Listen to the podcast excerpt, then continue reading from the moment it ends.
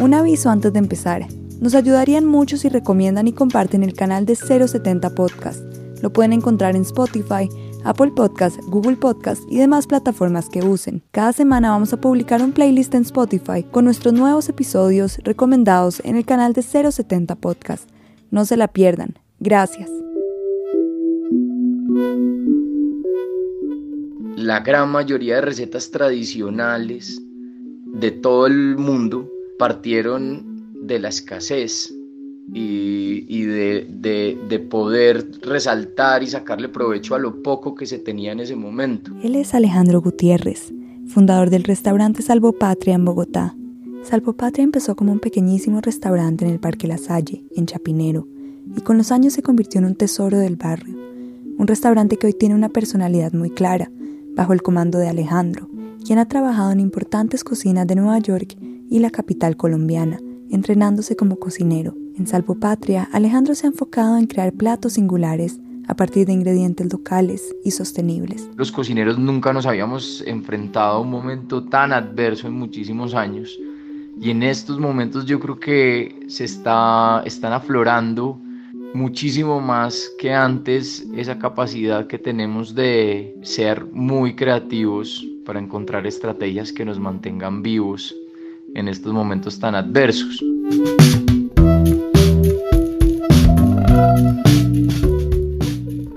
Bienvenidos a 6 grados de separación, un podcast para estos días de encierro en los que como nunca queremos creer que todos estamos conectados y que como nunca queremos encontrarnos.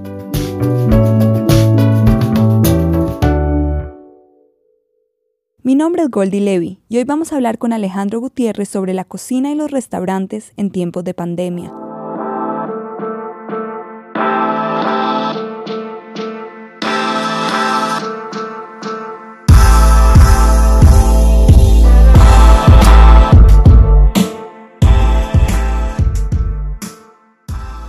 El ritmo de esta sociedad moderna nos había enseñado que el café se lleva en la mano mientras uno corre a la oficina que pasar por una arepa o empanada en la calle era tan común que lo dábamos por sentado y que en una gran ciudad siempre habían restaurantes abiertos. Esta nueva normalidad nos ha enfrentado a las ollas y sartenes, al tiempo que implica preparar nuestros alimentos y a una infinidad de recetas por probar. En esta nueva cotidianidad, ¿qué nos puede enseñar el acto diario de cocinar? Y mientras estamos recluidos en nuestras cocinas, ¿qué pasará con los restaurantes?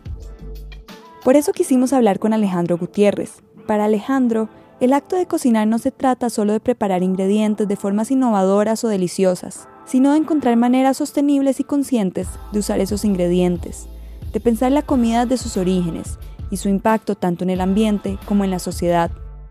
En su restaurante solían tener un menú que cambiaba todas las semanas, pero desde la llegada del virus a nuestras fronteras, Alejandro, como miles de personas en su industria, ha sido obligado a pausar y encontrar nuevas dinámicas para mantener su restaurante a flote.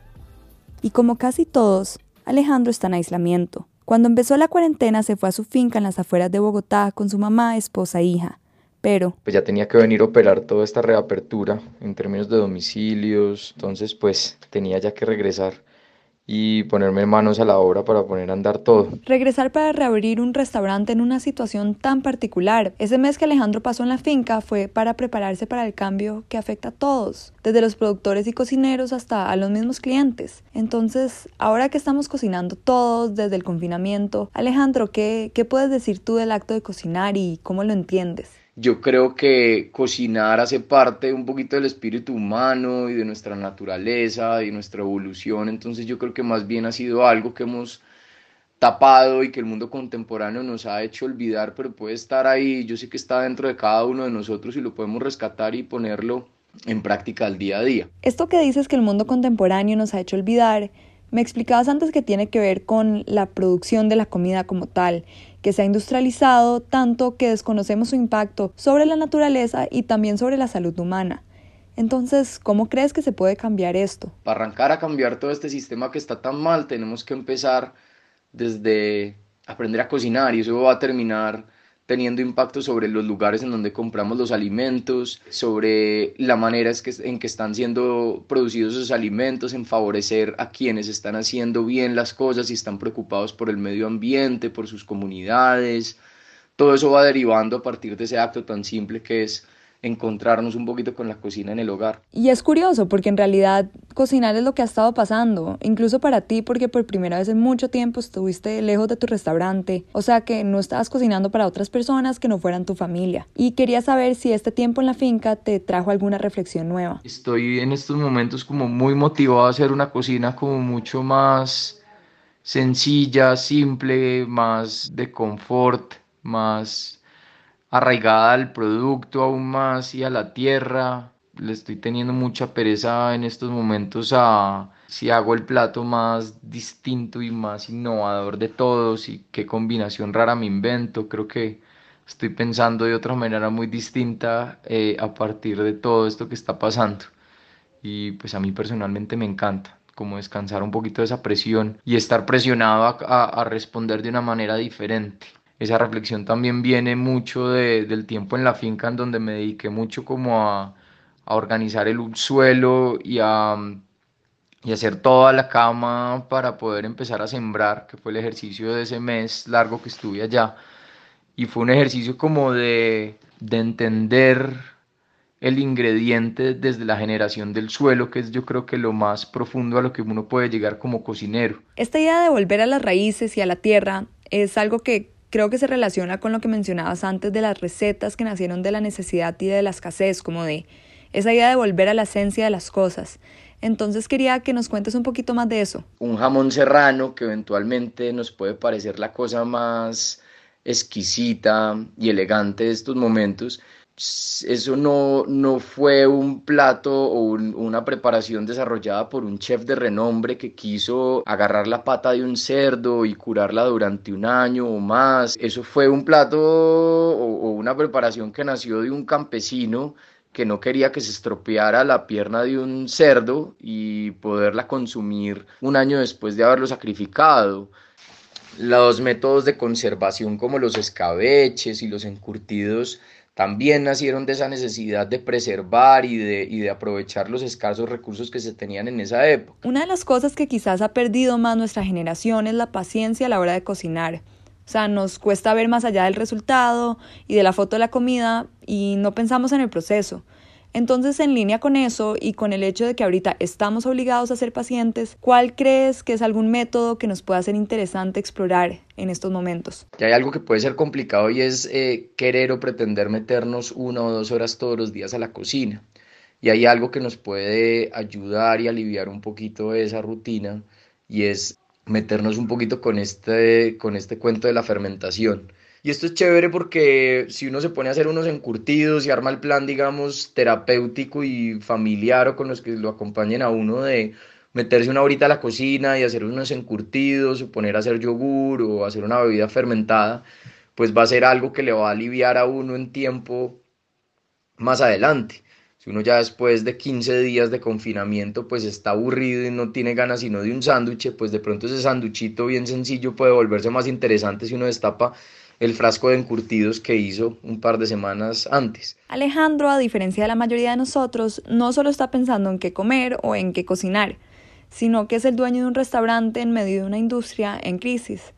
Entonces, Alejandro, quería saber cómo has sentido o vivido esta situación tú. Lo que está pasando definitivamente con los restaurantes es dramático. Yo creo que va a afectar profundamente a la industria. Y pues yo creo que lo más grave de todo lo que está sucediendo es la pérdida de una cantidad de empleos. Ahora, yo creo que también dentro de todo esto nos está obligando a recogernos y empezar a generar unas nuevas dinámicas y eso es muy interesante. Yo no sé si, si muchos restaurantes estén entendiendo que no podemos esperar volver a una normalidad y ojalá no volvamos a la normalidad porque a mí no me gustaba mucho lo que estaba pasando y vamos a estar gradualmente reabriendo y operando de una manera diferente por lo menos por el próximo año. Entonces yo creo que aquí el esfuerzo y tenemos que repensar y hacer una planeación y ser muy creativos para, para que generemos esquemas totalmente novedosos y diferentes. Y yo creo que los restaurantes que puedan ser capaces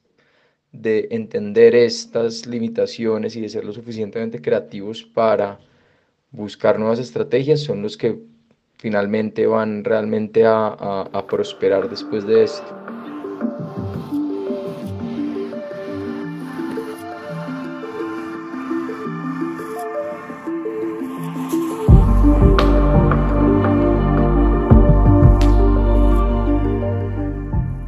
La normalidad que ahora has pasado, era común tomar un café con una amiga, salir a cenar con la familia, repartir un postre a múltiples cucharas, probar algo nuevo. Estar rodeado de esto.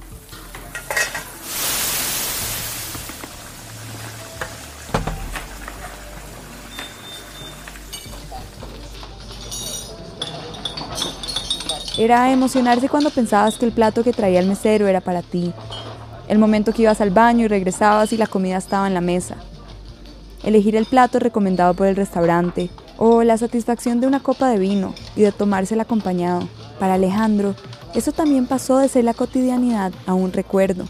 Bueno, sí, obviamente yo estoy extrañando muchísimo, creo que lo mismo que extrañan los clientes del restaurante, la dinámica social, el contacto con las personas, otra vez el voleo, estar ahí en, la línea con los platos, eh, saludando a los clientes, todas esas cosas obviamente me hacen un montón de falta.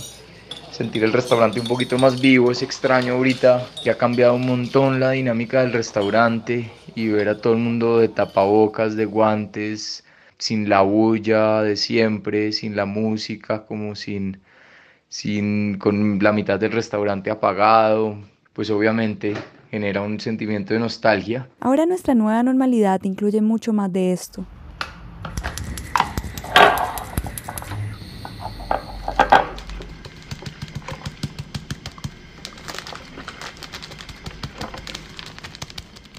Pareciera que estuviéramos solos, que somos los únicos, pero en realidad tantos de nosotros estamos haciendo lo mismo. Antes en Salvopatria, el restaurante Alejandro, se podían atender hasta 70 personas al mismo tiempo. Nosotros quisimos hacer el ejercicio de explorar cómo sonarían esas 70 personas ahora, pero desde sus cocinas, en tantos lugares del planeta. Por eso le pedimos a amigos y familia que nos enseñaran cómo suenan sus cocinas ahora.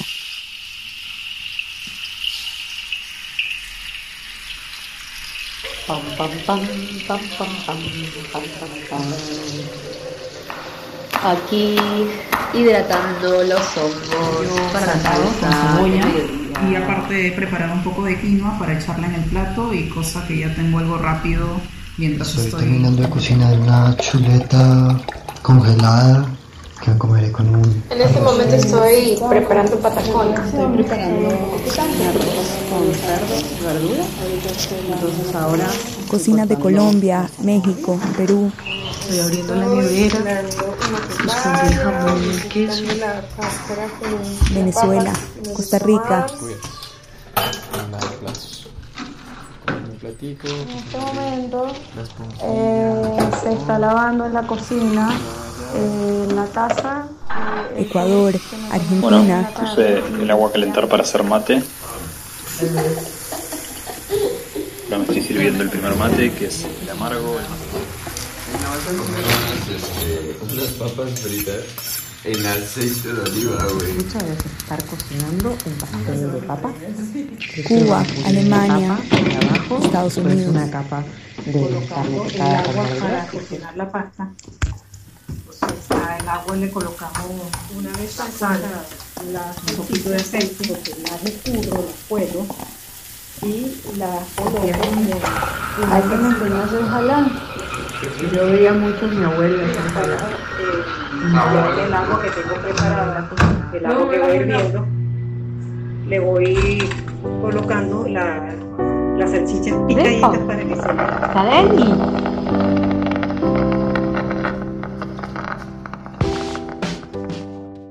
Porque aunque los ingredientes sean distintos, aunque no nos veamos ni podamos probar lo que otros cocinan, no estamos tan lejos. Y como regalo en este episodio, porque Alejandro sabe que en este confinamiento nos viene bien probar algo nuevo, nos compartió esta receta. Bueno, para recetas de encurtidos em, hay dos formas de hacerlos, pero lo primero que hay que saber es qué vegetales son buenos para encurtir.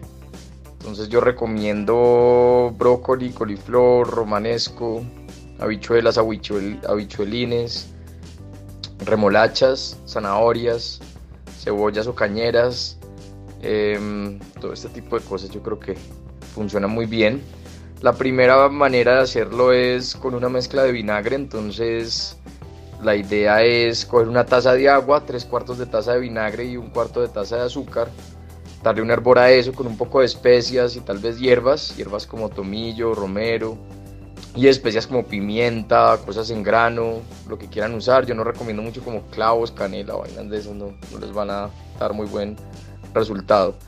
A eso se le da un hervor, se cortan los vegetales en trozos, bastones, en rodajitas, como quieran, y todo se pone en un frasco previamente esterilizado, se cubre con la mezcla, se tapa y se deja unos dos o tres días en una alacena oscura a temperatura ambiente. Para eso yo digamos que recomiendo darle una pequeña blanqueada o una precocción en agua hirviendo con un poco de sal a la, a la remolacha y a las cebollas. De resto sí lo pueden poner en crudo. Y nada, y tener paciencia, pero yo creo que con al ritmo que vamos vamos a tener un buen tiempo en cuarentena para hacer los experimentos.